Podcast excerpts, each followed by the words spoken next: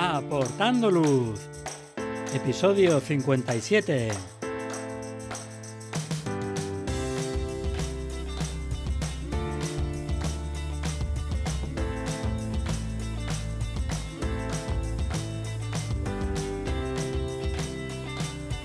Hola, ¿qué tal? Bienvenidos a este nuevo episodio de Aportando Luz, el podcast en el que hablamos de fotografía nocturna, su técnica, consejos y equipo. Soy Javier Rosano, fotógrafo especializado en fotografía nocturna. Os recomiendo que os paséis por mi web javierrosano.com, donde podréis ver mis últimas fotografías, el blog con consejos y fotografías nocturnas explicadas, y podréis también acceder a la formación online. Tenéis disponibles cursos para aprender la teoría, la iluminación, la composición o el procesado en fotografía nocturna. Pasad por la web y echad un vistazo a los cursos. En el episodio de hoy vamos a hablar sobre la seguridad en nuestras salidas fotográficas.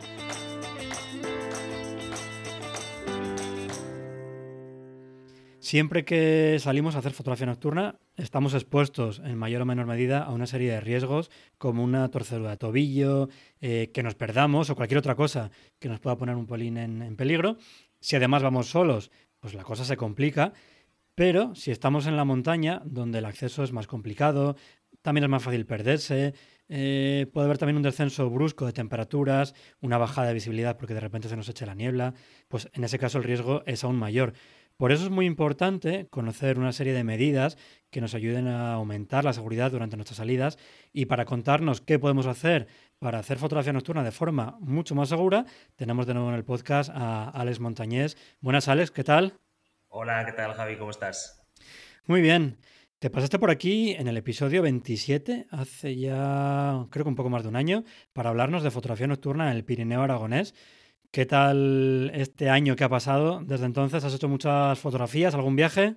Bueno, este año hemos estado un poquito más parados, eh, trabajando en otras, en otras cosas, siempre con la fotografía un poco de fondo, eh, pero quizás eh, tengo, tengo ganas, tengo ganas de volver a salir como antes, más, más habitualmente, de forma más constante. Por razones personales y de trabajo hemos tenido que salir menos. Bueno, ya llegarán tiempos mejores entonces. Eso es. Antes de empezar con el tema de seguridad, eh, contigo tengo un taller en el, en el, Pirineo Aragonés el 23 de julio, un taller que ya hicimos el año pasado, que yo creo que estuvo bastante bien. Es un taller que además yo siempre tengo ganas de, impartir talleres porque me gusta dar formación, me gusta ver a la gente cómo, eh, pues eso, fotografía un paisaje, cómo aprende a iluminar pero yo creo que ahí aún disfruta la gente muchísimo más de la fotografía, de la propia localización, porque es un sitio espectacular. Em, podéis ver además un resumen del taller del año pasado en un vídeo que subí en YouTube, contando un poquito pues, cómo hicimos toda la parte de teoría, la parte de práctica, con algunas fotos, algún timelapse, y, y es un sitio súper chulo. Y mm, aparte de la parte de teoría, valga la redundancia, eh, donde veremos procesado, veremos también un poco de seguridad en la montaña. Luego haremos esa práctica en la primera localización, que es un sitio espectacular, ese Valle de Aisa, el barranco de, de que es eh, chulísimo. Eh, cuéntanos un poquito cómo es esa zona, ese valle que además es bastante desconocido, ¿no? Para la gente en general. Es una zona, mm, quizás una zona poco conocida dentro de lo que es la comarca de la Jacetania y el Pirineo. Eh, hay que recordar que ese espacio está dentro del Parque Natural eh, de los Valles Occidentales, que ya de por sí le, da una etiqueta, ¿no? un galardón eh, quizá de espectacularidad más que a los, paisajes vecinos que tiene alrededor. Y bueno, pues ese valle es un valle que está muy cerquita de, de Jaca, por decirlo así, el núcleo más importante de la zona. Eh, al que se llega eh, de forma fácil al inicio de ese pequeño paseo que nos lleva a esa localización, pero que eh, vamos a tener la sensación de estar en un paisaje de alta montaña espectacular. prácticamente tocamos con la mano cumbres que sobrepasan los 2.600 metros de altura, tenemos un pequeño barranco con algunos saltos de agua, incluso tenemos dos o tres cimas que quieren recordar un poco a ese paisaje dolomítico, ¿no? las típicas fotos de, de dolomitas de las cimas de Lavaredo, eh, de esas grandes paredes de, caliza, ¿no? Pues también lo tenemos allí con ese pico de Riguelo y esos mayos de, de Leserín que, dan al entorno a todo el, valle de, de, y el valle de Riguelo y la cabecera del circo de Aisa, vamos, un, un espectáculo visual impresionante. Y si encima además le apagas la luz y le enciendes la, Vía Láctea, ¿no? Pues el resultado fotográfico pues, eh, es espectacular. Creo que es uno de los, de los sitios, eh, no sé, más, más fácil, entre comillas, de, acceder y que mejores resultados puede, puede dar. Además, con, bueno, pues además tenemos un pequeño refugio que también, pues eso, ya sabemos que, que, son muy llamativos, ¿no? También a la hora de, fotografiar. Sí, desde luego. Además, hay otros valles, otras zonas así más o menos de alta montaña en las que subes, pero desde allí ves al final em, alguna población, eh, algo que te hace sentirte dentro de la civilización. Pero es que ahí, en cuanto subes la cuesta, doblas la curva, desde ahí ya no se ve nada de nada más que por el camino por el que has subido. Y lo que decías tú, te da la sensación de estar ya, pues eso, alejado de cualquier civilización y en medio del corazón del Pirineo, un sitio chulísimo, espectacular. Y que yo recuerdo que visité, creo que fue en el año 2020 la primera vez, o 2019, gracias a un programa que hicieron en Chino Chano, en, Aragón Televisión, donde siempre nos descubren algún sitio así súper curioso. Y yo reconozco que había estado muchas veces por esa zona y no conocía ese, ese barranco. Y gracias, ya digo, a, a ese episodio lo conocí y encantadísimo porque, vamos, es un sitio precioso, de muy fácil acceso y que además, con ese refugio que comentabas también tú, hizo una foto, pues yo creo que fue también ese año, una panorámica nocturna con la Vía Láctea, que este año ha sido segundo premio en el Festival de Montaña de la Pedriza. Y nada, solamente deciros que estaremos allí y vais a disfrutar tanto de los compañeros de la fotografía nocturna y del paisaje. Y, nada, os va a encantar, estoy seguro. Igual que les encantó también a la gente que estuvo el año pasado, que mm, muchos de ellos han vuelto para disfrutar pues, de ese sitio en otras condiciones o con más tranquilidad, porque al final ahí estamos en un curso. Y se trata no tanto de hacer fotografías buenas, sino de aprender a fotografiar la Vía Láctea, qué parámetros tienes que utilizar, luego vamos a otra localización para hacer iluminaciones, entonces vas con la agenda un poco más apretada y, han querido ir ahí a estar una tarde completa a su aire, a su ritmo, una noche también entera y nada, disfrutando y encantados. Ahora, me estoy, ahora me estoy acordando, es verdad, cuando llegamos por la tarde, ¿te acuerdas? Que además tuvimos toda esa cascada de nubes eh, que saltaban todas las, todos los picos, ¿verdad? Que dieron, dio unas fotos, un, ratito de, atardecer. Eh, con unas fotos, unas fotos muy bonitas. Eso es, sí. Yo lo pude, lo pude captar un ratito en el timelapse que hice y, fue un momento bastante chulo. Mm, me imagino que esas condiciones que provocaron esas nubes ahí son las mismas condiciones que cuando fuimos el verano del año pasado a, al Valle de Aguas Tuertas nos fastidiaron, ¿verdad? La Vía Láctea, ese viento que viene del norte que atrae, que arrastra las nubes de Francia. Las mismas, las mismas, la gabacha que le dicen aquí, ¿no? La gabacha, bueno, en varias zonas del Pirineo. En cuanto sopla, eso hay que tenerlo en cuenta, la gente que queréis venir a fotografiar aquí en la zona de, valles occidentales, Agua, Agua Tuerta, eh, la zona donde se imparte el taller, bueno, toda la zona divisoria eh, con Francia, al no tener demasiada altura, demasiada altitud y estar muy próxima eh, eh, al final tenemos el Atlántico muy cerca.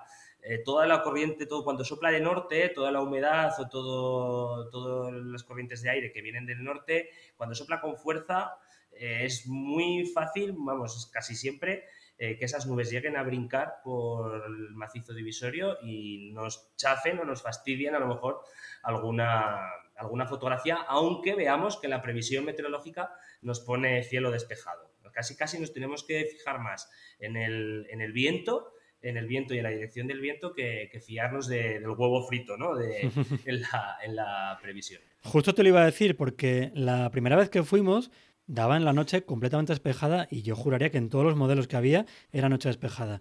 Pero efectivamente había viento del norte y en esa zona que pues es también como un pequeño microclima, ¿no? Eh, porque justo más abajo, en la selva de Oza, no había nada de nubes. Sí que había esas nubes pasar de Francia, pero se disipaban y se dejaban de ver. Pero en esa zona un poquito más alta, vamos, es que no veías nada, no había cero visibilidad y, no levantó. Y es verdad que luego otro día, que no había viento del norte, eh, como dice Alex, eh, lo clavó y estaba todo despejado y por fin pudimos disfrutar de ese cielo limpito. Y hablando de planificación, eh, siempre planificamos eh, las nubes, que esté despejado, pero cuando vamos a la montaña y para garantizarnos ¿no? ese extra de seguridad, aunque es verdad que la seguridad 100% es imposible, pero sí que podemos ayudar a aumentarla y tenemos que tener otras cosas en cuenta, ¿no? además de que esté despejado.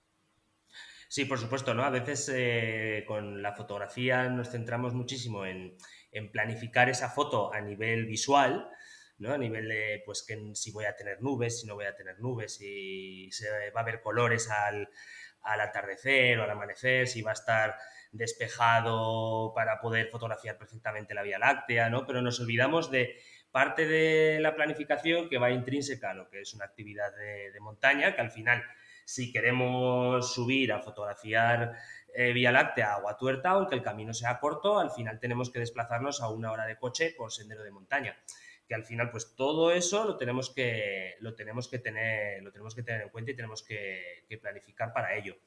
Eh, los consejos que yo os podría dar, pues eh, pensando eh, básicamente como si tuviésemos cinco dedos en la mano, ¿no? el primer dedo, contando con nuestros cinco dedos de la mano, el primer dedo lo tendríamos en preparar el itinerario, es decir, sí, vamos a, a, llevar todo nuestro material fotográfico, sabemos que queremos disfrutar de la actividad de fotografía, pero tenemos que saber dónde vamos a ir.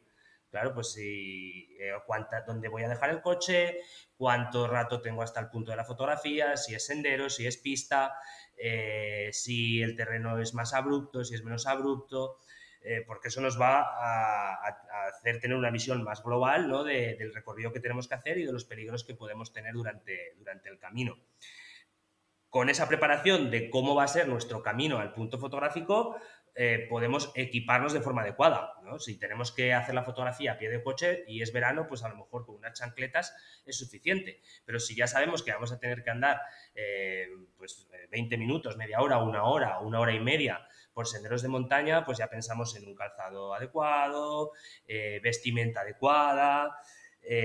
además tenemos que pensar que la montaña, aunque sea verano, un bajón de temperaturas, eh, un cambio brusco de la meteo, eh, nos va a hacer que pasemos de estar muy a gusto en pantalón corto a, ser la peor experiencia fotográfica de, nuestra vida. Siempre tener en cuenta material de abrigo. Claro, además aquí tenemos un problema nosotros porque tenemos que ir hasta la localización, que a lo mejor es una hora, dos horas de caminata, y luego estar de noche, que hace muchísimo frío. Entonces tienes que estar preparado para estas dos situaciones y nunca es fácil porque luego vas a comprar ropa y te dicen, no, no, pero es que si vas a andar a la montaña tampoco hace falta tanto pantalón. dices, no, pero es que además también quiero estar de noche y voy a estar parado una hora dos horas. O sea, tienes que cubrir esas dos eh, partes y no es nada sencillo. ¿Tú cómo, cómo haces eso? ¿Cómo lo consigues? Yo eh, siempre aconsejo pensar en, lo que es el sistema clásico de, de las tres capas, incluso aunque sea en verano.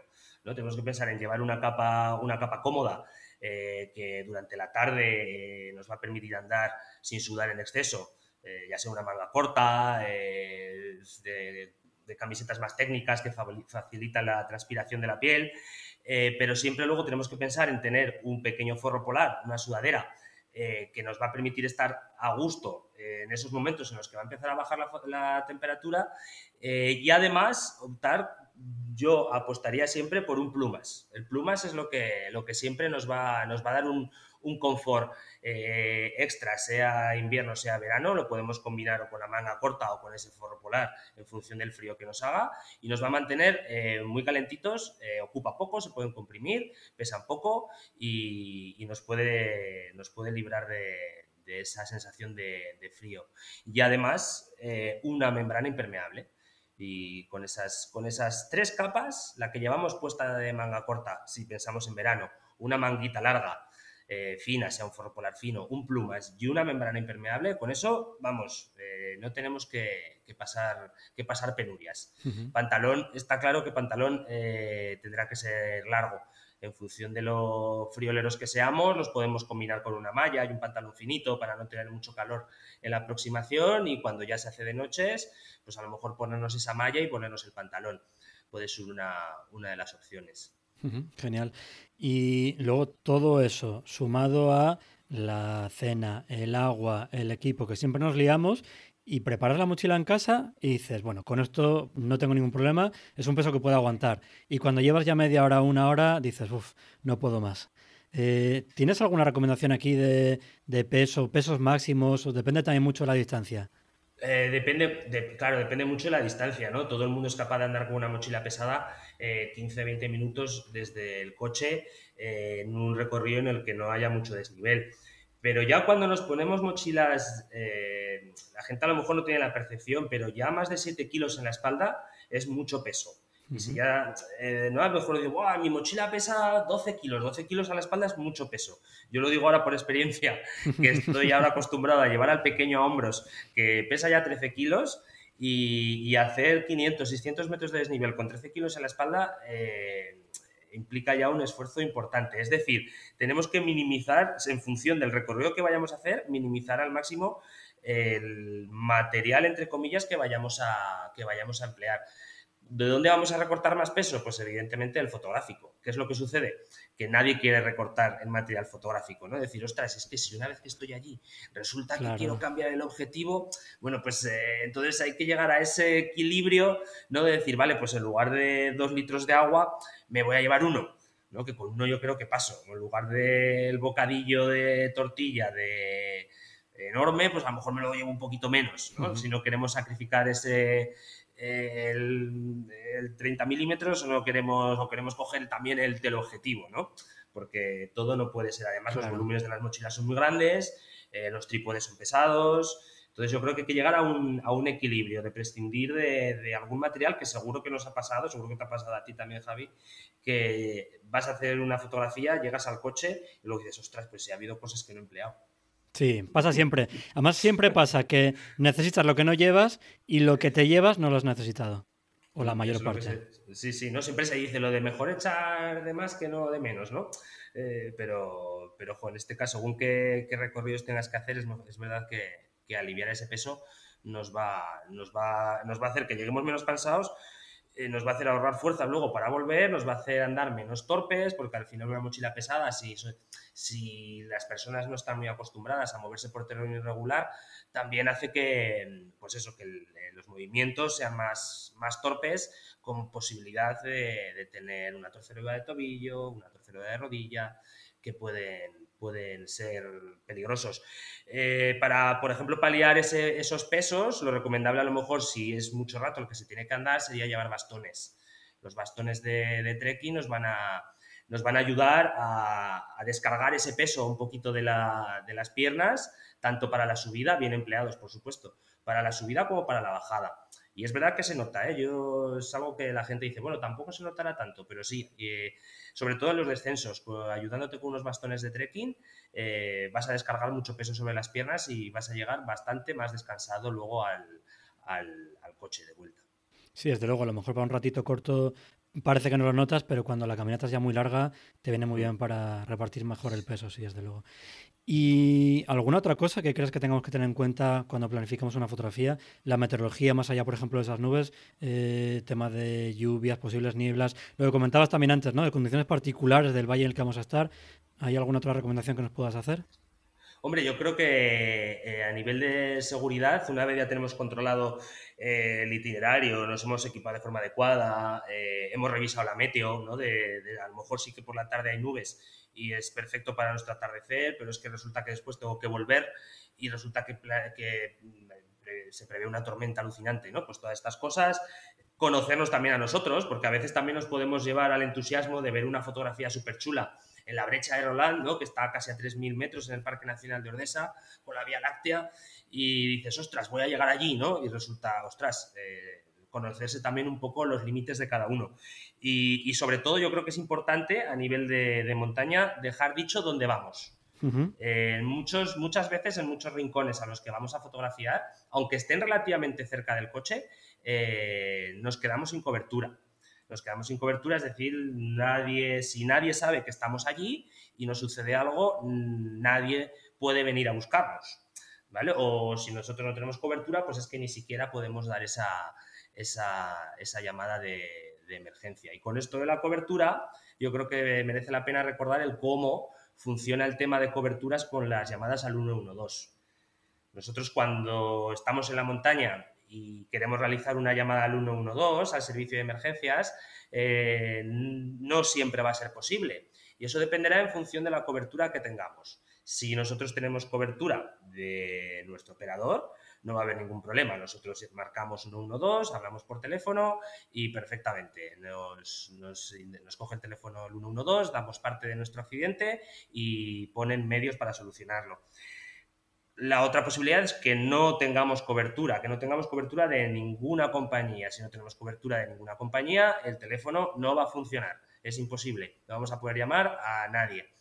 Y la tercera opción, que mucha gente yo creo que es la que no, la que no a lo mejor desconoce un poco, es esa palabrita que a veces sale en el teléfono que pone solo llamadas de emergencia. Eso quiere decir que nuestro teléfono capta la cobertura de otra compañía que no es la nuestra. Y la otra compañía amablemente cede su servicio para que tú puedas no llamar a tu primo, pero sí eh, realizar esa llamada de emergencia al, al 112. Con esto, ¿qué es lo que sucede? Cuando nosotros estamos en esa situación de solo llamadas de emergencia y realizamos esa llamada al 112, siempre tenemos que avisar al 112 de que no nos van a poder llamar. Porque hay veces que ha pasado esas situaciones de que luego el 112 intenta contactar con la persona accidentada o con el accidente y es imposible. Entonces se pierde ese rato de tener que volver a contactar y perdemos tiempo en, una posible intervención o la eficacia de esa intervención. Sí, es una cosa muy importante que parece que eso, vemos que no tenemos cobertura y asumimos que es imposible esa llamada de emergencia cuando realmente hay algunas ocasiones en las que sí que, sí que es posible.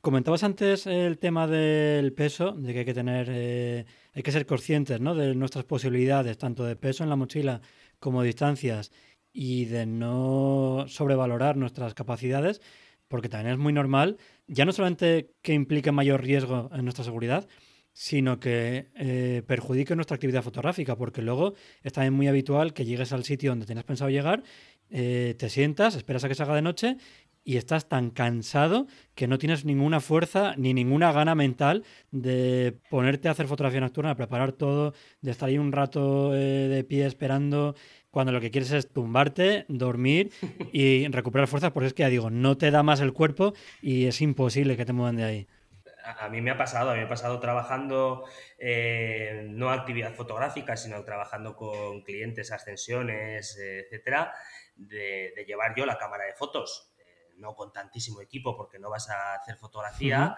pero decir, ostras, pues ya que voy a dormir allí, ¿no? Pues aprovecho, ostras, pero llegas después, después de cenar en el refugio, te tienes que levantar luego a las 6 de la mañana para escalar donde sea o llevar al grupo donde sea y ¡buf! dices, ostras, eh, no puede ser, ¿no? Pues eso está en relación un poco con el, con el, guardar, con el guardar fuerzas para que luego la sesión fotográfica puedas estar al 100% y disfrutarla y, aprovecharla y llevarte buen, buen material, claro que sí. Y tened muy en cuenta los consejos que está dando Alex, porque a lo mejor pensáis, bueno, pero yo seguro que sí que puedo. Él es un tío que hace muchísima montaña. Eh, después de trabajar de noche se ha venido dando una vuelta en coche de no sé cuántas horas y subir una ruta también bastante larga para llegar a una localización. Eh, está acostumbrado a llevar muchísimo peso en la espalda y aún así estaba comentando lo de llevar a su hijo, lo de quedarse, eso que no te, no te apetece para nada eh, levantarte para hacer fotografía nocturna, así que tenedlo muy en cuenta y si le pasa a él, que está muy acostumbrado a, andar por la montaña y llevar peso, es una cosa que nos puede pasar a, a nosotros, a cualquiera de nosotros y además en mayor medida seguramente. ¿Y alguna otra cosa que nos recomiendes para la seguridad? ¿Algo que esté por ahí que nos hayamos dejado? No hemos hablado del, cuando estamos hablando del, de la llamada al 112, de esa cobertura, no cobertura, eh, lo importante es tener batería también en el teléfono, porque sin batería pues da igual la cobertura que, podamos tener. Y en las zonas de montaña, esos momentos en los que el teléfono puede quedarse sin cobertura, eh, el teléfono gasta muchísima batería. Entonces yo lo que siempre aconsejo es que el teléfono... Eh, siempre que nos vamos al monte, lo tengamos en, en modo avión Así el teléfono, cuando pierde la cobertura, no está intentando buscar esa señal, eh, intentando buscar en los repetidores, eh, que es el momento en el que más energía consume y un móvil, porque por muy nuevo que sea ese smartphone, eh, media hora, 40 minutos sin red, prácticamente le va a chupar la, batería al terminal y después no vamos a poder emplearlo en el momento que nosotros queramos. Entonces yo siempre recomiendo que si vamos a, en cuanto salimos al monte, eh, dejamos los WhatsApp y las llamadas para otro momento y ponemos el móvil en modo avión. Que además podemos seguir utilizándolo para mirar un GPS, para mirar, para sacar la cámara de fotos, para lo que sea, pero siempre ahorrando esa batería con el móvil en modo avión. Dos preguntas de esto. Primera, eh, ¿tú eres de llevar Powerbank como alimentación secundaria para casos así de emergencia? No, si es para actividad de un día, no, nunca llevo Powerbank. Si es para actividad, si es eh, un trekking de, dos días, ya a partir de dos días sí que llevo un powerbank, para siempre tener esa, esa garantía de, que vas a, poder, vas a poder cargar el teléfono. Incluso llevo a veces, si son ya de, dos o tres días, llevo una un poco más grande e incluso llevo alguna pequeñita, de, pues para si por alguna casualidad la grande no ha funcionado o se ha quedado tal, tener una pequeñita para hacer la posibilidad de, esa llamada, ¿no? de esa llamada en un momento concreto. Genial. Y luego la otra pregunta, eh, que creo que no lo hablamos tampoco en el episodio cuando estuviste aquí, en el 27, ¿qué aplicaciones utilizas o recomiendas para eh, no solamente planificar la propia ruta y la propia salida, sino por si tenemos alguna emergencia o nos perdemos para saber dónde estamos, ¿qué aplicaciones para el móvil utilizas tú de cartografía? Eh, yo de cartografía en el teléfono empleo la de la IGN Mapas de España, que es la, digamos, una aplicación, una aplicación que que anteriormente se llamaba Horus Map, que era, de, era de pago, pero que IGN pues la, bueno, pues la, ha adquirido y es gratuita. Y te puedes descargar los mapas, las cartografías del IGN, que aunque no son las más adecuadas para andar por montaña, pero bueno, siempre nos van a posicionar con ese GPS, te puedes descargar esas cartografías para trabajar offline, por decirlo así. Y, y, vamos, la predicción, es, la predicción es muy buena y el gasto energético en el teléfono es, es, realmente poco. Y luego también utilizo mucho una aplicación que es eh, OpenStreetMap. Eh, no sé si eh, la conoceréis. es una aplicación que es de pago, son 9 euros al año, es poquito, y te permite descargarte un montón de cartografías. Es una cartografía libre que se genera a partir de miles de usuarios bueno, que puedes colaborar tú también para incluir tracks, incluir lo que sea, y te puedes descargar la cartografía de cualquier parte del mundo. Entonces eh, está, está bastante, bastante, bastante bien esa aplicación también. Entonces IGN Mapas de España y OpenStreetMap son las que yo en mi caso utilizo. Claro, porque por ejemplo la de Wikiloc, que es una, por lo menos la página web es súper conocida por la mm. cantidad de rutas que tiene, imagino que la aplicación no será tan completa como puede ser la de IGN, pero claro, a IGN le falta esa parte más social de compartir rutas que sí que tiene la de la que comentabas, ¿no? De OpenStreetMap. Eso es. Eso es. OpenStreetMap sí que, la, sí que tiene esa parte parecida a lo que sería Wikiloc. Genial. Muy bien. Eh, ¿Nos dejamos algo o está ya todo de temas de seguridad? Yo creo que ya está. Muy bien. Pues entonces nada, con esto terminamos ya el episodio, pero antes tú tienes una empresa relacionada con eh, la montaña Cuéntanos, porfa, eh, qué actividades relacionadas con fotografía o con montaña tienes planificadas para este año o pueden contratar contigo. Eh, mira, pues eso, yo al final me dedico, tengo una empresa, soy autónomo, guía de montaña, una empresa de turismo activo eh, y además de hacer actividades de, aventura clásicas al uso que todo el mundo puede conocer, ascensiones, raquetas en invierno, etcétera, etcétera. Eh, una de las ramas de, la empresa y a lo que me dedico es al acompañamiento de, personas aficionadas a la fotografía, tanto gente que se está iniciando haciendo cursos de iniciación, como personas que ya pilotan o ya controlan mucho de fotografía, pero tienen esa fotografía en mente eh, a la que no se ven capaces de, llegar por la inaccesibilidad del entorno. Entonces, ese, tipo de acompañamiento también lo, hago, tanto cursos como, acompañamiento a localizaciones. Incluso eso, varios días de, de, personas que queráis, oye, pues es que somos dos amigos y nos interesa, vamos a pasar tres, cuatro días y queremos fotografiar el Pirineo. Pues yo os voy a llevar a las localizaciones más guays en el momento, en el momento, en el momento clave. Es verdad que a nivel de calendario, eh, por nivel, por por compatibilidad con otros trabajos y demás, ya no sacamos, ya trabajo en lo que sería bajo demanda de grupo. ¿Vale? Una, pues lo que decimos, una persona, dos personas que determinado día pues, pues quieran, quieran hacer determinada actividad. Genial. Eh, te voy a tener una trampa. Es una cosa que quedó pendiente del episodio anterior. ¿Cuál es, ¿Cuál es tu página web donde pueden ver estas actividades y hablar contigo y contratarte? www.trekkingaragón.com Trekking con dos Ks y ING, trekkingaragón.com. Muy bien. ¿Y estás en las redes sociales? ¿Cuál es tu usuario en redes sociales? En Instagram ya contaré por qué es así en otro podcast. No, no, en otro no, que es este. Eso lo dijiste también en el anterior, no vengas otra vez con excusitas. Eh, en Instagram, eh, la página web es www.trekkingaragón.com, pero en Instagram eh, es Aragón Trekking, es al revés, ¿vale? Porque yo mismo me era joven e inexperto y yo mismo me dinamité mi propio nombre de, empresa. Ah, fuiste tú solo. Fui yo solo, sí, sí. Yo solo me lo bloqueé, no pude, me lo linké a una cuenta vieja de Hotmail que no tuve manera de acceder y entonces pues se quedó ahí bloqueado y a lo mejor lo podría haber recuperado, me imagino, no sé cómo, pero bueno, era muy joven y me puse un poco nervioso y dije, pues voy a hacerlo al revés, vaya a ser que me lo quite alguien también. Y ya pues con ese me he quedado. Y no hacen... Redes sociales, Aragón Trekking. En todas. Menos en Facebook, que es Trekking Aragón, claro. Esto es, la peor estrategia comercial que puede hacer una persona. El, tema de naming. Muy bien, pues eh, nada, muchísimas gracias como siempre. Ha sido un placer charlar contigo. Echarle de verdad un vistazo a las actividades que organiza y eso sí, una recomendación. No se os ocurra mirar sus stories porque si os gusta la montaña os van a dar unas ganas enormes de coger vacaciones y de largaros por allí, porque eh, está siempre por la montaña dando vueltas y siempre nos da mucha envidia. No soy de la buena o de la mala, eso ya depende de cada uno.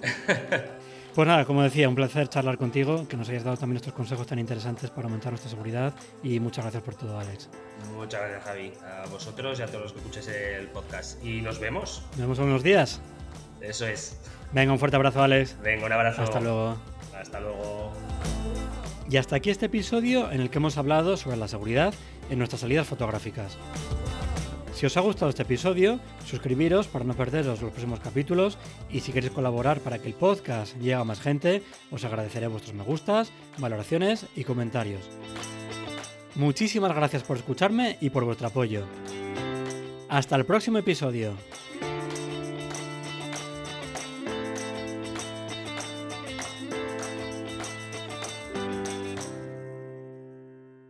¿Qué te iba a decir? En lo de Instagram no hay forma de recuperarlo. ¿No hacen una limpia de usuarios cuando llevan muchísimo tiempo sin utilizarse o algo?